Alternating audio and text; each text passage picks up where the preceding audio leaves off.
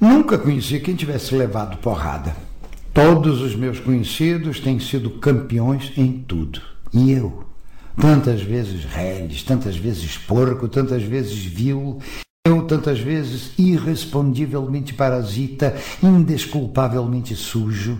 Eu, que tantas vezes não tenho tido paciência para tomar banho, eu que tantas vezes tenho sido ridículo, absurdo, que tenho enrolado os pés publicamente nos tapetes das etiquetas, que tenho sido grotesco, mesquinho, submisso e arrogante, que tenho sofrido enxovalhos e calado, que quando não tenho calado tenho sido mais ridículo ainda, eu que tenho sido cômico às criadas de hotel, eu que tenho sentido piscar de olhos dos moços de frete, eu que tenho feito vergonha financeiras, pedido emprestado sem pagar. Eu que, quando a hora do soco surgiu, me tenho agachado para fora da possibilidade do soco.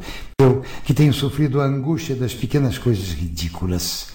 Eu verifico que não tenho par nisto tudo neste mundo. Toda a gente que eu conheço que fala comigo nunca teve um ato ridículo, nunca sofreu enxovalho, nunca foi senão príncipe. Todos eles príncipes na vida.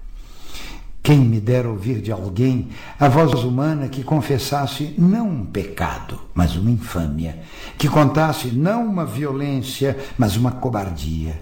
Não, são todos o ideal se os oiço me falam.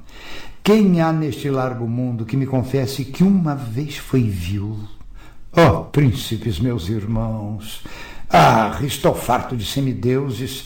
Onde é que a gente no mundo então sou só eu que é vil e errôneo nesta terra? Poderão as mulheres não os terem amado, podem ter sido traídos, mas ridículos nunca.